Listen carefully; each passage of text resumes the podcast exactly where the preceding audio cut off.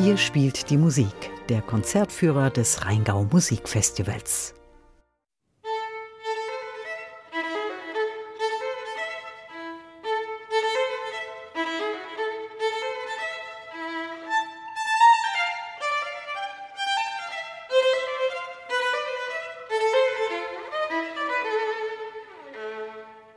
Man kennt ihn mit der Geige in der Hand, Niccolo Paganini, der Inbegriff des Virtuosen im 19. Jahrhundert. Er beherrschte die Geige so virtuos, dass die Menschen damals glaubten, es könne nicht anders sein, dieser Paganini sei mit dem Teufel im Bunde. Der Teufel lacht, wenn Paganini seine Geige erklingen lässt. Teufelsgeiger wird er auch heute noch gerne genannt.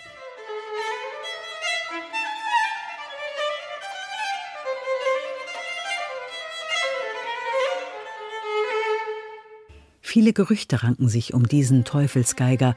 Er soll sehr schmächtig gewesen sein.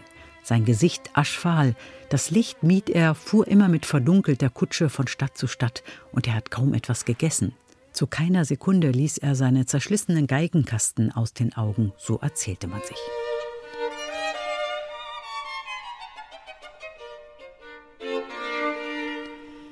Niccolo Paganini ist mit vier Geschwistern zusammen in Genua aufgewachsen, in einfachen Verhältnissen.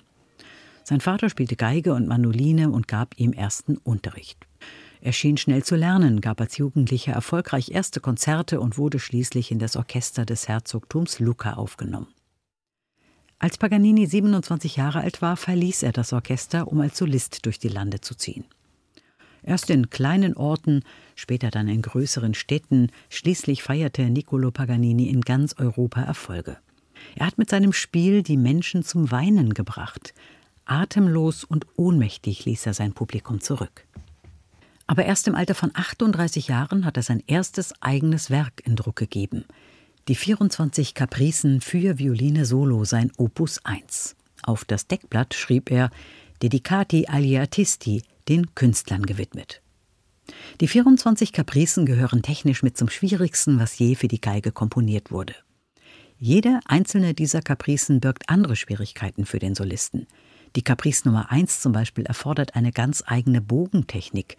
Der Bogen springt über alle vier Seiten, jede einzelne Note muss dabei ganz klar und prägnant erklingen.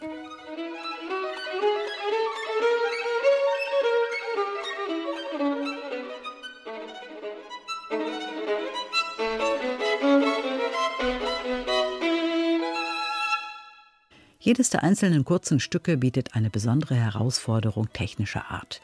Viele sind rhythmisch sehr komplex. Der Solist muss in höchsten Lagen spielen, die Saiten mal streichen, mal zupfen, oft auch zwei Töne gleichzeitig zum Klingen bringen, also Doppelgriffe spielen.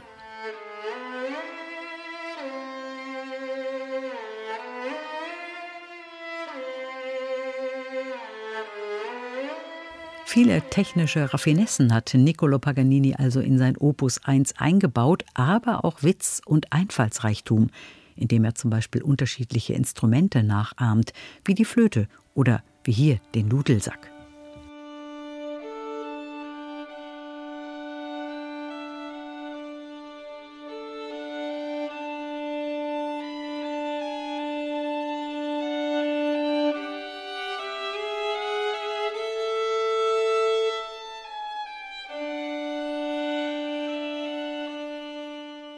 Wenn Paganinis geisterhafte Gestalt die Violine ergriff und den Bogen auf die Saiten sausen ließ, so spann er die Gefühlsfäden seiner Hörer in ein nebelhaftes Geisterreich. So schrieb die Mitternachtszeitung über Niccolo Paganini, und jeder Bogenstrich beschwor ein neues Gespenst herauf.